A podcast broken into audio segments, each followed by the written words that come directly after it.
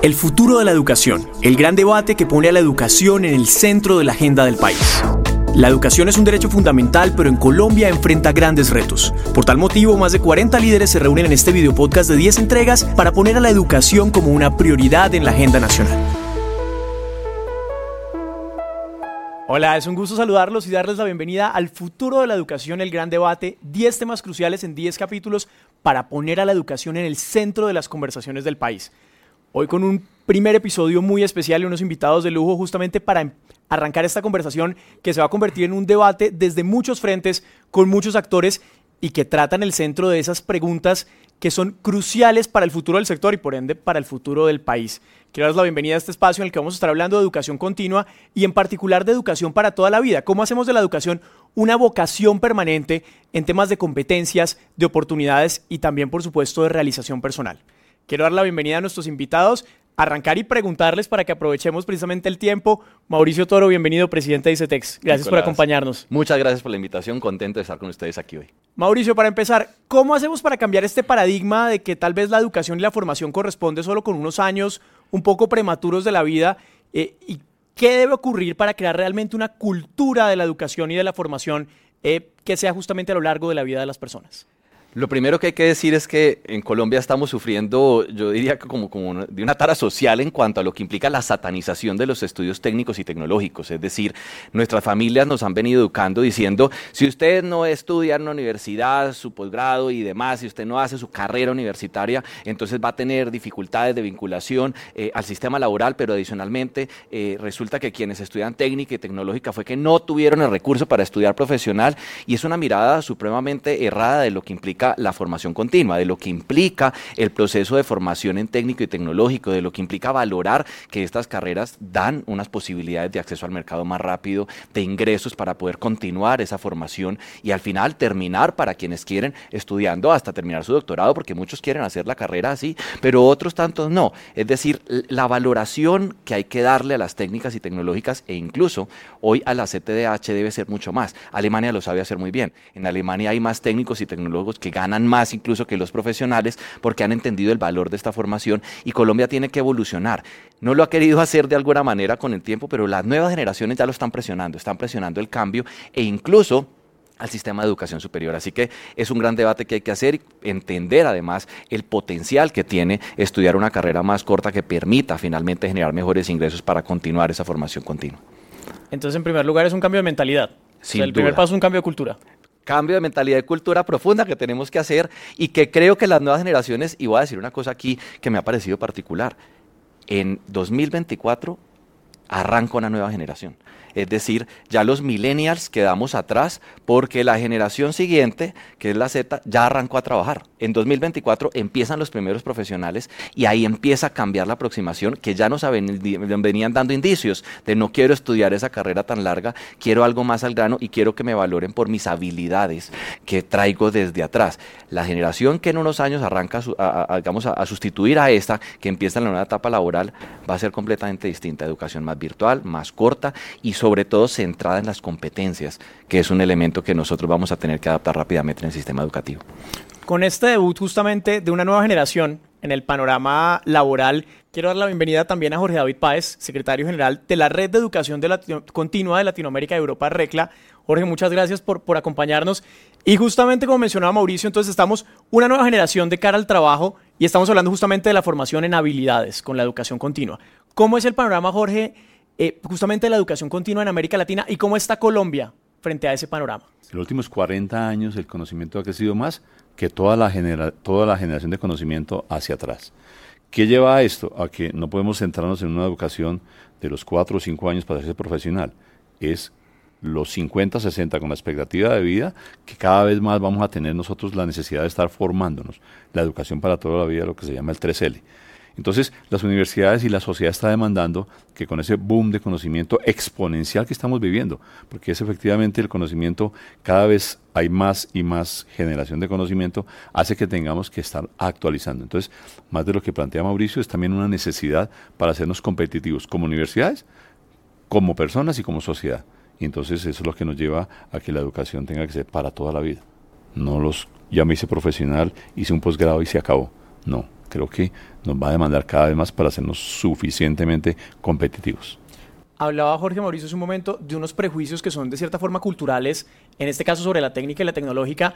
Uno podría decir también que hay unos prejuicios etarios frente a la educación eh, y pensar que, que, alguien de pronto entra a estudiar o escoja una carrera o escoja otros programas de formación después de cierta edad, ¿no? como, como que eso le corresponde a los jóvenes o a un grupo poblacional.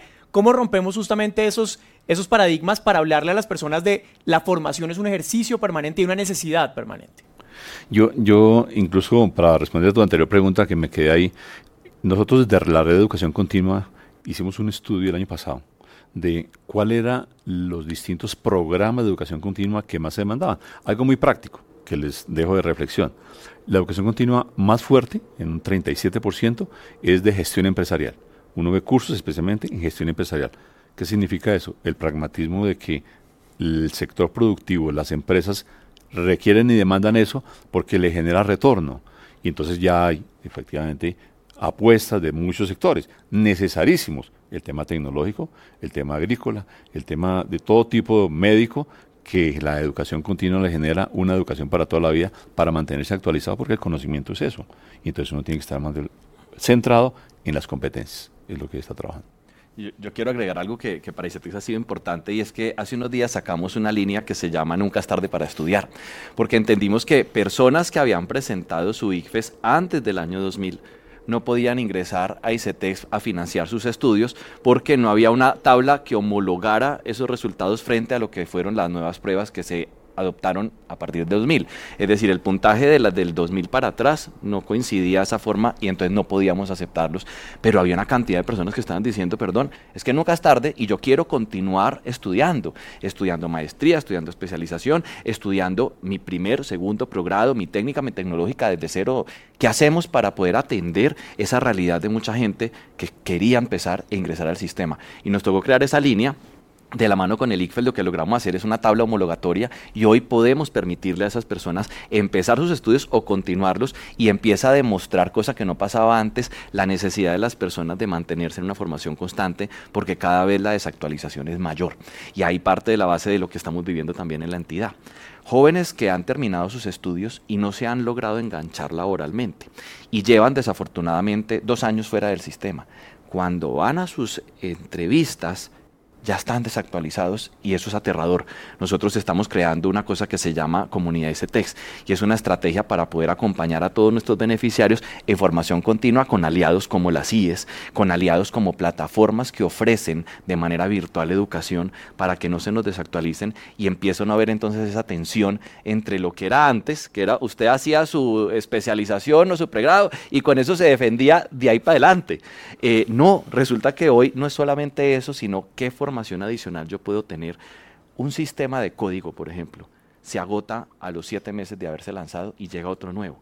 Eso digamos que genera una tensión y una demanda muy alta en el sistema educativo al que a veces siento no estamos respondiendo a la velocidad que requiere eh, pues cada uno de los jóvenes, y ni siquiera hablemos de jóvenes, de los ciudadanos que quieren continuar ese proceso de formación. Y yo creo, Mauricio, si me permites, una de las cosas que la educación continua tiene que hacer, y en eso estamos trabajando en RECLA, es que los diplomados y programas de educación continua sean convalidables con la educación formal.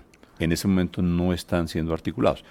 En la Universidad de la, Sabana, donde yo trabajo también, estamos generando esa convalidación para que la educación continua sea con exigibilidad. El gran requisito de un programa de, formal es la exigibilidad y la evaluación, que genera efectivamente si tienen las competencias que ha logrado.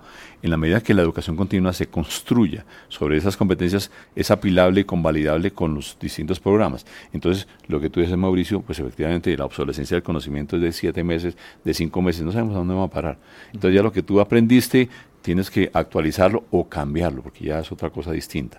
Entonces, esa es la educación continua de futuro, que efectivamente sea convalidable y apilable con la educación formal y o con la misma educación continua. Y esto generará la competitividad y la actualización. Uno tiene que trabajar para la actualización del conocimiento que la sociedad está demandando hoy. El sector productivo, el sector donde tú te encuentras, ahí tienes que estar. La pandemia nos enseñó algo muy importante, la democratización del conocimiento. Con la virtualidad estamos llegando y la educación continua es pionera en eso, porque lo continua llega sin tanta formalidad a muchos sectores. Entonces, en el mundo y uno está viendo las universidades haciendo propuestas para todo el mundo. Yo saco programas ya desde la Universidad de La Sabana que le ofrezco a, tenemos estudiantes de Arabia, tenemos de Centroamérica, en fin, que tiene propuesta y llega a muchas personas. Entonces la pandemia sido un curso acelerado de transformación digital. Nos enseñó que podemos llegar a muchos sectores y a muchas personas. Es una de las cosas bonitas de la educación continua. Algo que tenemos claro, digamos, a, estas alturas de la conversación es que la educación continua está muy enfocada en el desarrollo de unas habilidades muy precisas y sobre todo con el avance de la tecnología en el, que la obsolescencia es inminente y, como lo decían, muy rápida, muy vertiginosa, pues justamente viene a brindar unas herramientas, pero no, no, no sé si también está ocurriendo que de cierta forma la educación continua llega a suplir unos vacíos que pueden estarse presentando en las carreras y en esas carreras, como decíamos, de una duración extendida o en esos modelos de programas que tal vez son más rígidos. ¿Está tal vez la educación continua de cierta forma rescatando unas habilidades que se están quedando pendientes en los pregrados? Para mí es un rotundo sí, y yo creo que ese es el reto de las universidades en el país.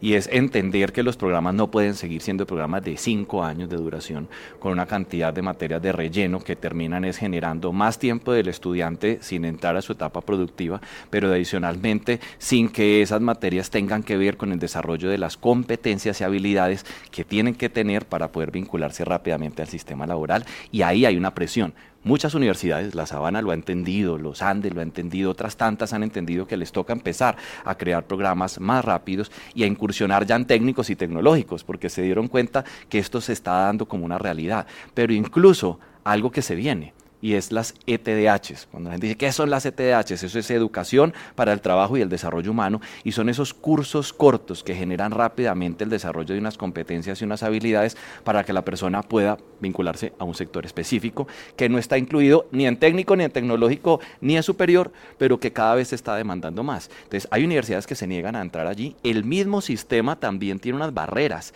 La ley 30 es tan rígida que crea unas barreras muy complejas por ejemplo, en el caso de ICETEX para concurrir a financiar esto.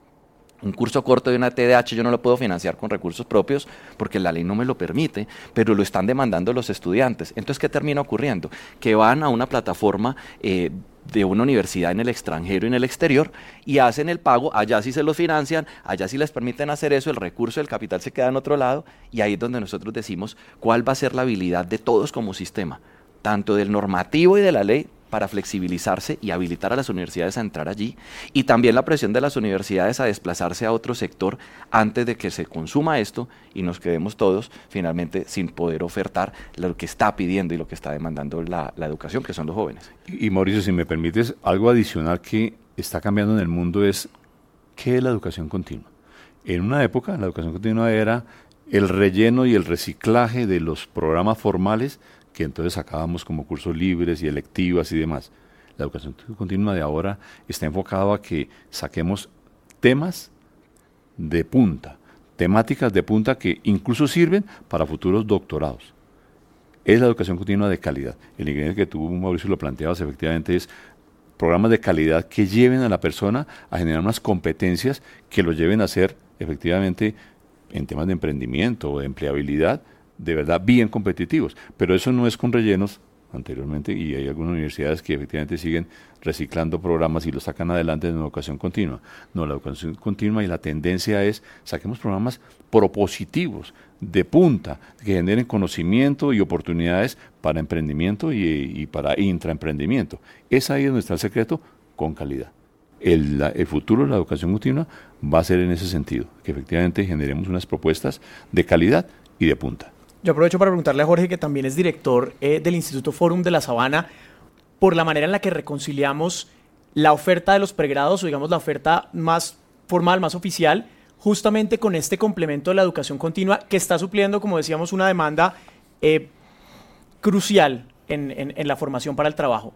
¿Cómo las ponemos a dialogar? ¿Cómo podemos dialogar esas estructuras más rígidas con estos modelos que suelen ser mucho más flexibles desde la manera en la que están planteados? Indudablemente la articulación entre pregrado, hace un rato hablábamos con Mauricio, debemos ver cómo incluso desde la educación básica, lo homologable de la educación básica para no repetir un relleno de materias que pueden ser suplidas desde la educación básica en pregrado, en posgrado y en doctorado. Entonces, en la Universidad de La Sabana estamos haciendo una revolución hay un macroproyecto en el cual todos los contenidos, desde educación continua hasta doctorado, son apilables, convalidables y homologables. Es una articulación de que efectivamente el estudiante puede, con unas estructuras básicas de conocimiento, depende de su área disciplinar donde se vaya a desempeñar, pues yo voy a complementar lo que quiero ser.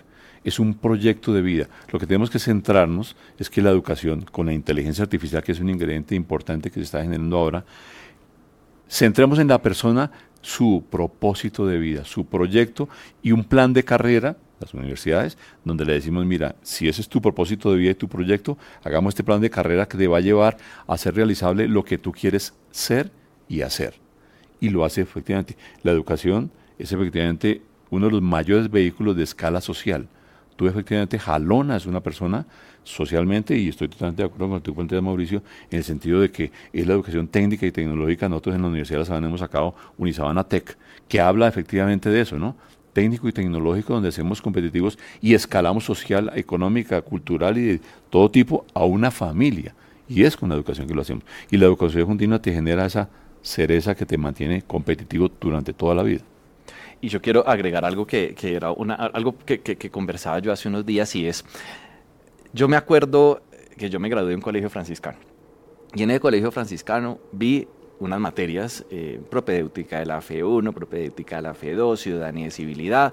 Luego entro a una universidad también de franciscanos. Y me toca en primer semestre ver eso y en tercero y en cuarto yo decía, yo ya lo vi, me sirvieron incluso los mismos apuntes, esa conexión entre la básica, la secundaria y la universidad, de lo que hablabas ahorita, se tiene que dar más rápido para que así todos estemos preparados. Y creo que es un buen debate que a buena hora abre la ley 30 y que se ha venido proponiendo, de cómo podemos empezar a preparar a todos los jóvenes que están en los grados décimo y once, en los de 12 para los colegios que hay 12, de que puedan listos, estar, salir listos para eh, colincharse ya a la universidad, a la superior, a la técnica y tecnológica, con una homologación de créditos que ya se vieron en ese momento para enfocarnos en lo que tenemos que enfocarnos, que son programas de mejor calidad más cortos, más eficientes y también que tengan un desarrollo de habilidades en cuanto a las competencias de cada uno. Ese match hoy no se está dando. Nosotros estamos hablando de la educación del futuro con una ley del pasado que tiene 30 años y que no está logrando enganchar eso. Y ese enganche es el que nos va a permitir a nosotros garantizar esa escala de educación continua, donde las personas puedan salir rápidamente al mercado laboral, formarse en lo que quieren frente a las competencias y continuar esto. Pero si salen sobreendeudados, pero adicionalmente con programas de cinco años donde no se les valió nada de lo que vieron antes y hay una ruptura entre la salida del colegio y la universidad, esto nos va a tomar demasiado tiempo y lo que vamos a perder son años de desarrollo y competitividad, porque al final eso impacta en la riqueza del país. Un país que es competitivo es un país productivo, que es un país rico y ahí tenemos esa brecha que muchas universidades ya lo entendieron. Pero yo digo, mi colegio franciscano, mi universidad franciscana, si lo entiende rápido, dicen, yo ya ahí me ahorro dos semestres eh, y finalmente puedo salir y continuar con ello. Que le sirve a las universidades, porque si yo salgo luego y hago mi especialización y mi maestría, porque tengo menos eh, deuda, pero adicionalmente más tiempo puede ser maravilloso. O los que entran a técnico, pasan a tecnólogo y pasan a profesional si quieren hacer la ruta. Que hoy la realidad es que muchos no quieren hacer esa ruta porque están buscando todo lo que hay disponible en el mercado para poderse formar. Y ahí cierro con una anécdota de hace unos días. Estaba sentado con el presidente de una gran multinacional eh, en Colombia y le estaba diciendo, venga, si usted va a contratar gente en su programa de trainees, vaya y se texte, yo tengo un millón de jóvenes que quieren hacerlo. Y decía, oiga, conversando me parece muy chévere y le digo yo, ¿qué carreras quiere? Y me dice, ¿sabe que ya ni siquiera hablamos de carreras? Dentro de nuestra compañía. Hablamos son de habilidades, competencias, sí, particularmente en el área financiera y de, y de mercadeo, nos están encantando los ingenieros químicos. Yo digo, pero ¿por qué? Me dice, usted no sabe las competencias con las que están saliendo los ingenieros químicos de estas universidades, con una visión que nos aporta mucho más al área de mercadeo y finanzas que al área de desarrollo de nuevos productos donde uno creería que debería ir un ingeniero químico. Y ahí empieza nuevamente la atención y es el mercado ya lo está demostrando, la sociedad ya lo está diciendo y es la nación, el Estado y las universidades las que no nos estamos preparando para eso. Pues Mauricio, nos das una buena noticia porque si desde el Estado, el gobierno, nos permite a las universidades la flexibilidad, porque tenemos, como tú lo mencionas, la cortapisa de que no puedo recibir yo para un posgrado una persona que no tenga pregrado si nos dan esa apertura, pues es efectivamente una gran noticia que ojalá se dé para que las universidades podamos tener esa accesibilidad a una actualización en educación continua sin esas cortapisas legales donde no permite un escalamiento para poder adquirir, admitirlos a un posgrado. Entonces creo que para la educación continua también es una oportunidad si nos apilamos y nos encauzamos en ese sentido. Que ojalá se pueda dar, porque eso sería maravilloso, que es un debate del que se tiene que dar en la ley 30, de cómo garantizar, evitar que el sistema de calidad que se volvió tan rígido vaya en contra del mismo propósito, que es la calidad y la permanencia. Y ahí tenemos que dar la pelea. A mí me pasa, yo para poder otorgar un crédito para posgrado tengo que pedir las notas del pregrado cuando eso no habla para nada de esa capacidad de formación y de competencias de la persona, más aún cuando ya la han pedido las universidades. Entonces son temas rígidos que quedaron en el sistema, que quedaron en las leyes, que tenemos como sociedad que poder quebrar para flexibilizar. Eso no puede ser un palo de madera, sino que tiene que ser uno de plastilina, que podamos amoldar de acuerdo a las realidades que van cambiando cada vez más. Es que esto, las leyes ya no se hacen para 30 años como ocurría. Tienen que ser tan flexibles que constantemente se puedan estar cambiando. Y esa es la conversación que se abre hoy desde la ley 30, que ojalá como sociedad podamos sacar adelante en consenso. Nos acompaña también Elvia María González, vicerrectora de docencia de la Universidad de Antioquia. Elvia María, gracias por acompañarnos. Y arranco preguntándote, desde la universidad, ¿cuál es la perspectiva sobre lo que está pasando con la educación continua? Uno podría decir, estamos ante una revolución no solo de la educación, sino también de la educación continua, justamente por las necesidades que suple, por las habilidades en las que se enfoca. ¿Cómo están viviendo desde la universidad y desde la Universidad de Antioquia esta transformación del modelo que busca otros conocimientos, otros complementos y otra flexibilidad? Eh, sí, muchas gracias por la invitación, muy contenta de estar aquí. Nosotros en la Universidad de Antioquia estamos haciendo un cambio eh, rotundo en la educación continua. Nosotros estamos transformando nuestros estatutos y allí estamos hablando de educación a lo largo de la vida, como nos lo ha postulado la UNESCO. Entonces nosotros estamos trabajando diferentes entradas y diferentes salidas y lograr desmenuzar un poco los planes de formación para que lo que se ofrece en los planes de formación se pueda trabajar también para la comunidad en general o para que los chicos cuando salen de la universidad no salgan sin, sin tener una certificación sobre saber hacer algo, ¿cierto? pero usualmente nosotros trabajamos más es en capacidades. Nosotros trabajamos también el desarrollo humano. Entonces lo que nosotros estamos haciendo es con programas diversos, hay uno que se llama canasta de créditos académicos, ir hacia, hacia más, más eh, la educación precedente, siquiera hasta octavo, porque en octavo y en noveno es donde más deserción hay. Entonces empezar a trabajar no solamente la formación para la universidad, sino la formación de esos niños y esas niñas, esos adolescentes, para que puedan aprender a hacer cosas, pero también en el desarrollo y en la formación integral. Entonces lo que nosotros hacemos con esos programas que nos estamos inventando es que como son los mismos profesores de la universidad y son los mismos cursos de la universidad llevados con unas didácticas especiales para las edades de los jóvenes que se puedan eh, reconocer cuando entren a la universidad, para que el trayecto en la universidad no sea más largo, sino tratar de que sea más corto, si el estudiante lo desea, porque si el estudiante, como tenemos estudiantes de la Universidad de Antioquia que se quieren quedar 10, 11, 12 semestres, pues que se queden, pero si es su voluntad, sino poder nosotros ir haciendo insignias digitales y aportándole al estudiante para su proyecto de vida.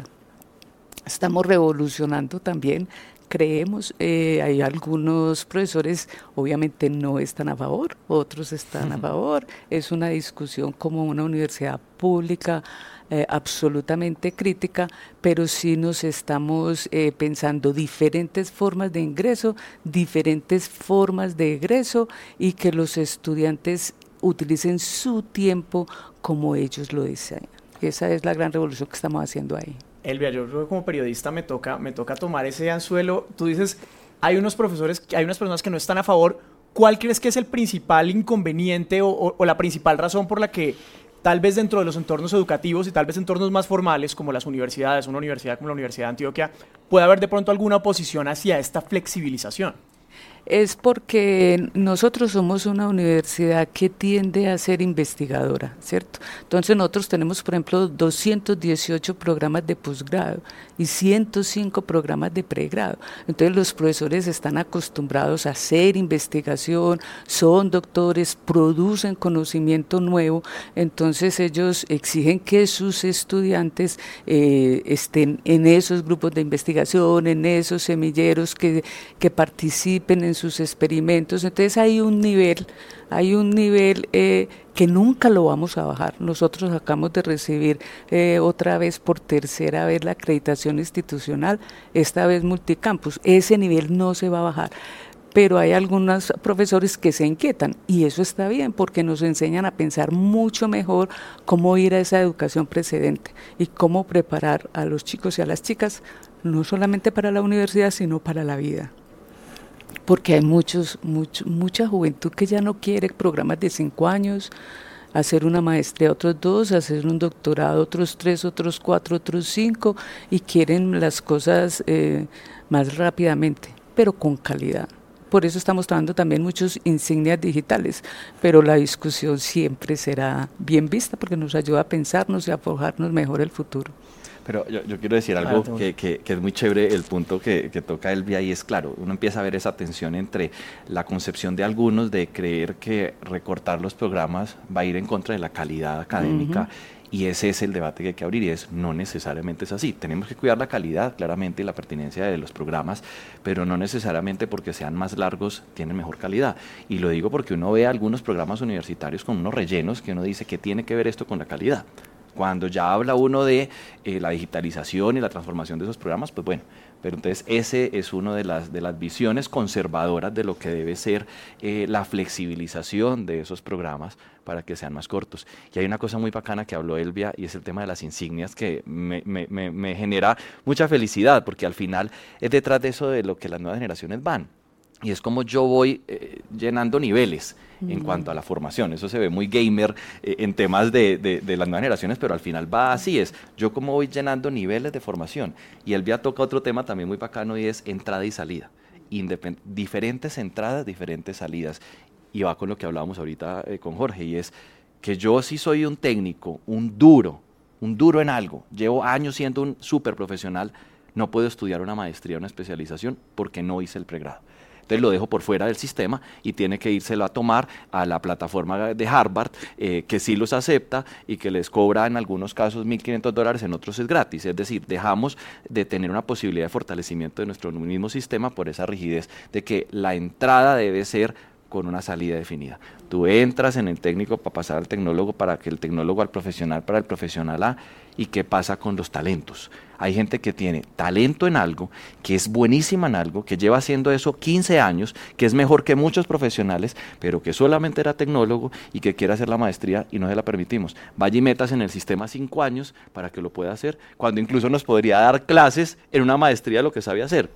Ahí hablamos de esa flexibilidad de las diferentes entradas y salidas sin ir en detrimento claramente de la calidad. Esto no puede llegar pues a que sea cualquier programa por formar, porque también metemos eh, las patas y la embarramos. Yo como Mauricio me quiero quedar también con uno de los, de los temas que mencionaba Albia, que tiene que ver justamente con, con un debate muy legítimo, y es el asunto de la calidad. Y la calidad, particularmente cuando hablamos de la educación continua, quiero preguntarles, ante tanta oferta, y, y es, tenemos claro que la oferta solo va a seguir creciendo porque va a responder a una demanda clarísima de unas habilidades, unas competencias, ¿cómo garantizamos en la educación continua con sus particularidades, con sus características, eh, la máxima calidad. ¿Cómo lo logramos? Bueno, ahí con la calidad yo sí quiero también eh, armar la discusión, porque si hay una ley eh, estatutaria que nos habla de garantizar la educación superior, la educación en términos generales, pues el sistema no puede ser de aseguramiento, sino de garantizar. O sea que si una vez que se, que se como todos queremos que se apruebe esa ley, eh, tendríamos que mirar en la ley 30 cómo va a quedar las normas de aseguramiento, porque no es lo mismo asegurar un bien a, garantizar eh, la educación. Son dos cosas muy distintas, entonces todos los indicadores que eh, por demás son demasiados y hay como una desconfianza del sistema porque tenemos que presentar puras evidencias de lo que hacemos. Yo pienso que hay unas universidades que están empezando, que son nuevas, que sí se les debe exigir todo ese tipo de cosas, pero hay otras universidades como la de nosotros, que está cumpliendo 220 años y que venimos haciendo las cosas bien hace mucho tiempo, que deben tener otros criterios para el aseguramiento, para la garantizar esa educación. Nosotros, eh, los todo lo que es educación continua, que para nosotros de ahora en adelante se llama eh, educación a lo largo de la vida, tiene un sistema tiene unos portafolios que son controlados por las facultades. Nosotros tenemos comités de extensión en cada una de las facultades, institutos y escuelas, que son 24 en la universidad, y allí, allí primero se garantiza que esos cursos eh, tengan unos buenos contenidos y quiénes son los profesores de esos cursos, y luego pasa al, al sistema de extensión donde entran al portafolio. Entonces hay un, hay un recorrido, o sea, hay una idea de un profesor, o de un grupo de investigación, pero pasa por, los comités, por las facultades y por eh, la Vicerrectoría de Extensión. Entonces hay un largo camino donde se puede velar mucho por la, por la calidad. Y si los cursos van a ser reconocidos en nuestros niveles de educación superior, pues deben ser evaluados. Entonces, aquellas personas de la comunidad que quieran ver esos cursos, que posiblemente se les reconozcan en sus carreras, eh, en, todos los programas que pensamos montar ahora eh, de, desarrollo humano, eh, de educación para el trabajo, de todo este sistema pues de cualificaciones, pues deben presentar los exámenes de acuerdo a las formas de evaluar de la universidad. Eh, ahí nosotros tenemos muchos problemas para podernos conectar, por ejemplo, con el SENA, porque el SENA a veces son eh, cualitativos, entonces nosotros somos cuantitativos, entonces como ahí en el proceso de reconocimiento hay muchos problemas. Eso también habrá que superarlo. Pero si el estudiante quiere que esos créditos eh, se les acumulen, debe presentar evaluaciones y los profesores deben evaluar, ¿cierto? Un 5 pues tampoco nos garantiza que el estudiante sea bueno, pero bueno, es el sistema que tenemos actualmente. Eh, ir llegando poco a poco a los procesos de autoevaluación, pero ahí hacemos esa, esa forma de garantizar. Nosotros, por ejemplo, trabajo, trabajamos más todo el sentido de que la persona desarrolle capacidades para la vida, ¿cierto? No tanto competencias para hacer algo, sino que sea capaz de resolver problemas y que sea capaz de pensar, que sea capaz de ser una persona crítica y de resolver problemas, que es lo que la industria exige ahora. Y como, como, justamente desde la red, porque lo mencionábamos un poco tras micrófonos, se han planteado también ese desafío de la calidad eh, y, puede estar también por el camino que nos menciona Elvia María, tal vez desde la medición y desde la evaluación. Eh, tal cual lo plantea Elvia María e incluso desde la Universidad de Sabana que hemos hecho algunos programas de posgrado eh, en el cual el foco es la calidad, pero el reto que tenemos de educación continua y, lo estamos viendo en RECLA es cómo formar los profesores para la educación continua de futuro. tiene un gran ingrediente, el tema de relevancia práctica, cómo efectivamente todos los programas de educación continua que se están desarrollando tienen esa aplicabilidad y lo que enseñemos, ya un poquito cuestionándose la modalidad magistral, donde el profesor allá define, no, tiene que haber unas competencias de TICS, una competencia de trabajo práctico y en eso la educación continua es fundamental. Creo que la calidad va a ser llevado a eso, tal como hemos conversado aquí, la educación continua, qué bueno que sea convalidable como tú lo planteas, Elvia, en el sentido de que tenga la exigibilidad, la evaluación y que efectivamente sea convalidable si tiene con todos esos requisitos para velar que efectivamente generó las competencias y lo que busca la, la, temática que está viendo. Entonces, un gran aporte para la educación continua es que efectivamente sea una cosa propositiva, no un relleno de lo que tenemos en pregrado o posgrado y saquémoslo, no, sino que sea propositiva, novedosa, innovadora y muy práctica. Un gran ingrediente es eso.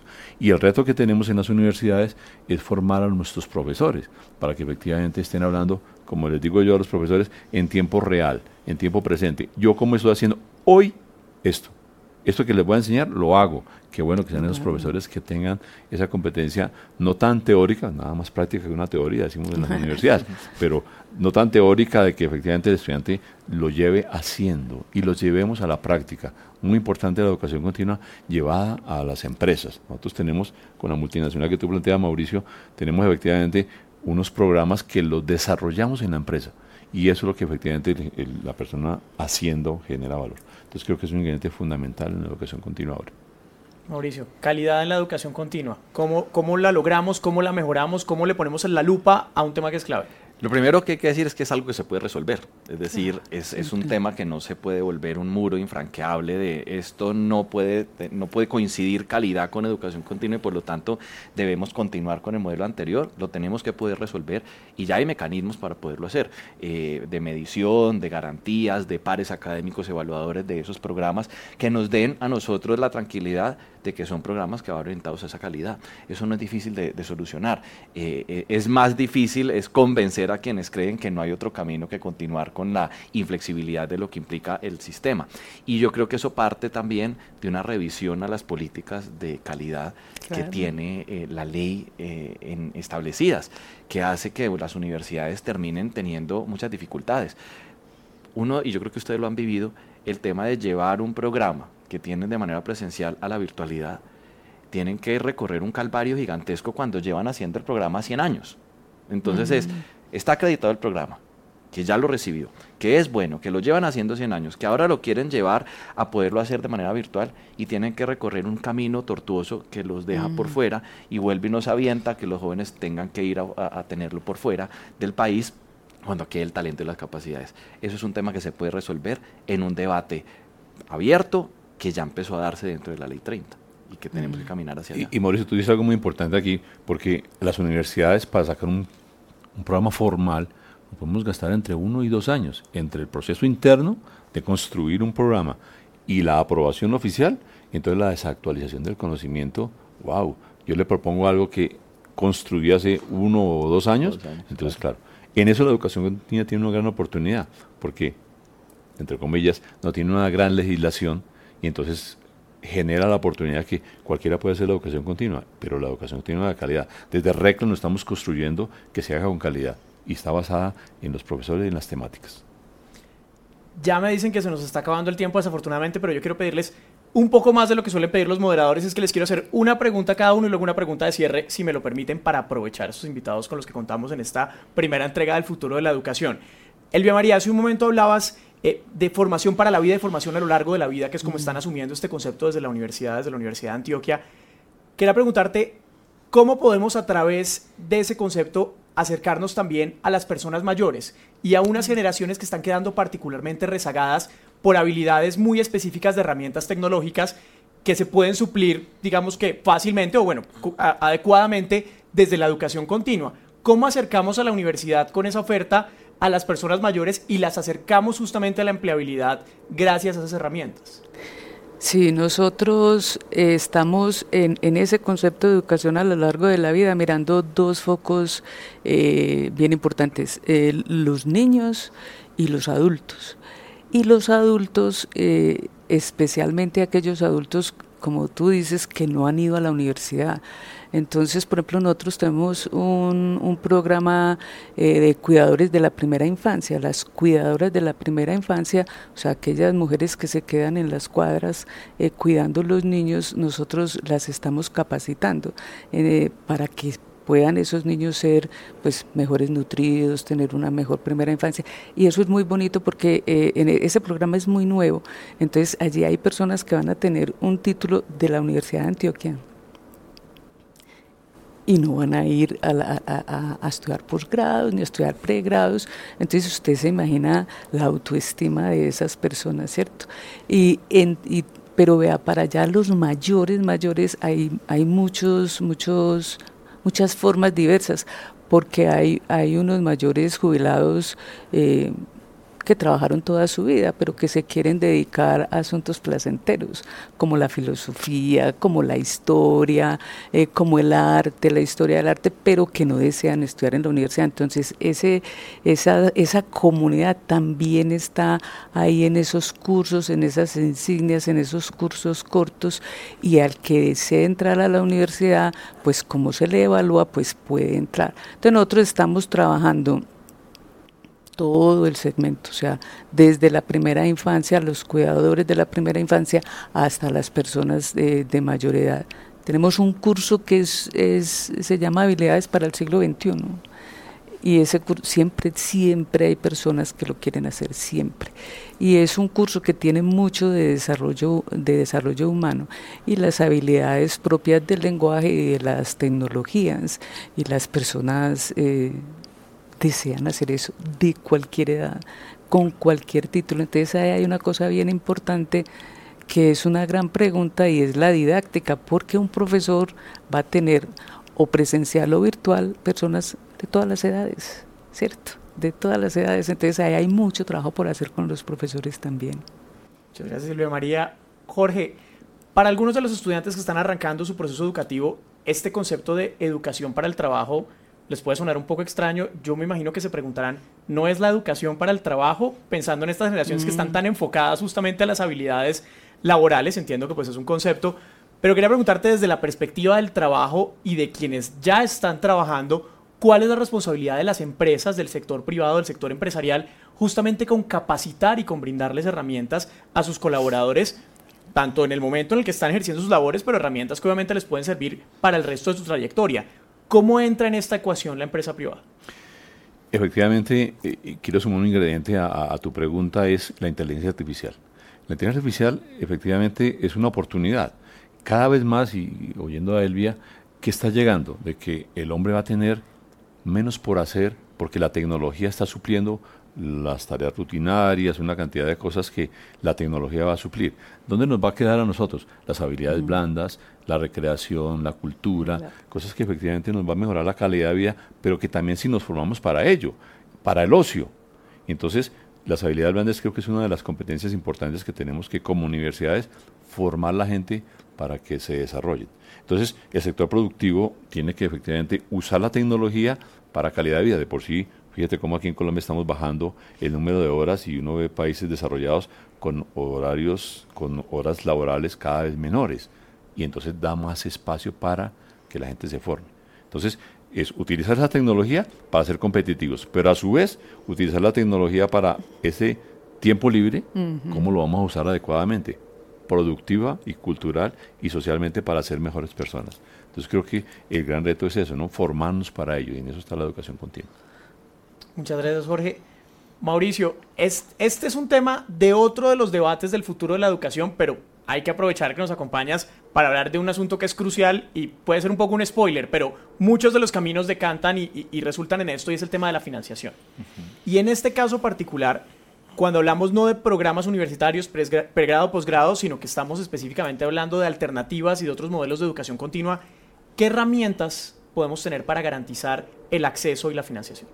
Precisamente en eso estamos trabajando desde ICETEX, en una reforma que venimos adelantando, que ya hemos podido conversar con diferentes asociaciones de universidades, que seguimos conversando con plataformas estudiantiles, con vicerrectores financieros, con el Ministerio de Educación y el Ministerio de Hacienda, para garantizar poder preparar al ICETEX para esa educación del futuro. Dentro de eso, ICETEX con recursos propios no puede financiar las ETDHs es decir, tiene una restricción legal. Lo puede hacer si le administra un recurso a un tercero. Entonces, nosotros tenemos fondos que administramos de Mintic para poder hacer esto y de otras eh, entidades, tanto privadas como públicas, pero con nuestros propios recursos no lo queremos hacer y eso no lo podemos hacer, es una realidad en la que queremos incursionar. Y esto también presiona mucho a las universidades a empezarse a preparar para ello, de tal manera que puedan poder tener cada vez más jóvenes financiados. Entonces, la respuesta para eso es, estamos trabajando para que sea una realidad y de esa manera podamos aportar a la formación continua pero sobre todo eh, para el desarrollo de esos talentos y esas habilidades de los jóvenes que hoy, pues muchos llegan y dicen, yo no le puedo financiar eso. Y voy a dar ejemplos eh, puntuales. Eh, hace unos días estuvo una persona en ICETES que quería estudiar cocina molecular Y yo decía, Dios mío, yo no le puedo financiar eso. Existe un programa aquí eh, que está sacando los mejores profesionales en el mundo y están ganando súper bien. Y dice, yo no lo puedo financiar porque es una TDAH, eso no es una carrera eh, formal. ¿Qué hago si esta persona lo necesita para poder mejorar su calidad de vida? Y así, muchas otras que tienen que ver con desarrollo de software, que es una TDAH, y llegué y dice, oiga, quiero especializarme en Phantom, un nuevo código de desarrollo que está demandando el mundo y que pagan súper bien. Hice, y este curso es de seis meses y yo no se lo puedo financiar. Eso es un reto del sistema y por eso en esa reforma vamos avanzando a eso, a poder garantizar la preparación para la formación del futuro y la financiación de esa nueva educación del futuro de quienes quieren estar en el eh, mecanismo eh, que no sea el de la cobertura pública gratuita universal, que será una libertad que escoja cada uno y ahí tiene que concurrir y Estamos preparados y listos y avanzando hacia allá. está entonces el sistema también teniendo que adaptar estamos todos respondiendo desde distintos frentes, pero, pero la claridad es que hay una transformación latente que se tiene que dar desde todas las, las ópticas. Yo para cerrar quería pedirles, porque grandes participantes del futuro de la educación, el gran debate, por supuesto, son los jóvenes, quienes están empezando a estudiar, quienes están estudiando en este momento, quienes están planteándose justamente estos caminos por la educación, eh, que ahora son menos rígidos, que ahora se abren un montón de posibilidades, pero también eso puede ser un poco más angustiante eh, tanta libertad y, tantos caminos posibles en la formación. Yo quería preguntarles desde su perspectiva y desde también, por supuesto, las instituciones que representan, ¿cuál sería su consejo para quienes están arrancando ese camino profesional de cara justamente a una formación que cumpla con esos dos frentes que hablábamos? Una formación que le permita exitosamente incorporarse en el panorama laboral, pero que también se convierta en un camino y una opción de vida, una formación más a largo plazo pensando en toda una vida de crecimiento y de competencias y habilidades. ¿Qué le dirían ustedes a quienes están justamente empezando a recorrer ese camino? Es una pregunta dura. ¿Y, el, que quiera, empezar? No, lo que pasa es que la vida sí se basa en los placeres. A uno, a un joven, le tiene que gustar lo que va a estudiar, eh, tiene que leer mucho sobre lo que quiere hacer en su vida y siempre tiene que estar buscando ser una persona feliz. O sea, uno ahí, ahí en los adolescentes un sentido de rebeldía con sus padres porque no es lo que la generación anterior quiere, sino lo que la conciencia, el cuidado de sí, el cuidado del otro, el cuidado de la vida le diga a esos jóvenes que quieren estudiar. Eh, y no se deben preocupar por los papás sobre todo, por las carreras o las técnicas eh, o, el trabajo que quiera hacer eh, el joven, porque si lo hace con placer, le irá muy bien. Si tiene dedicación y tiene disciplina y tiene conciencia de sí, podrá ejercer una buena vida. Es, yo me acuerdo mucho de los grados en artes porque los papás, eh, cuando yo voy a los grados de artes, uno ve la gente feliz, y los grados de artes son los grados más bonitos que hay en la universidad, otros son más solemnes, en fin, pero los de artes tienen ese sentido especial y la preocupación de los papás y las mamás de qué va a vivir. Entonces a mí me gusta mucho el decano, porque el decano siempre dice, acuérdense de los grandes, de los grandes artistas que viven muy bien. ¿Cierto? Hay cualquier artista que lo logre podrá vivir económicamente muy bien.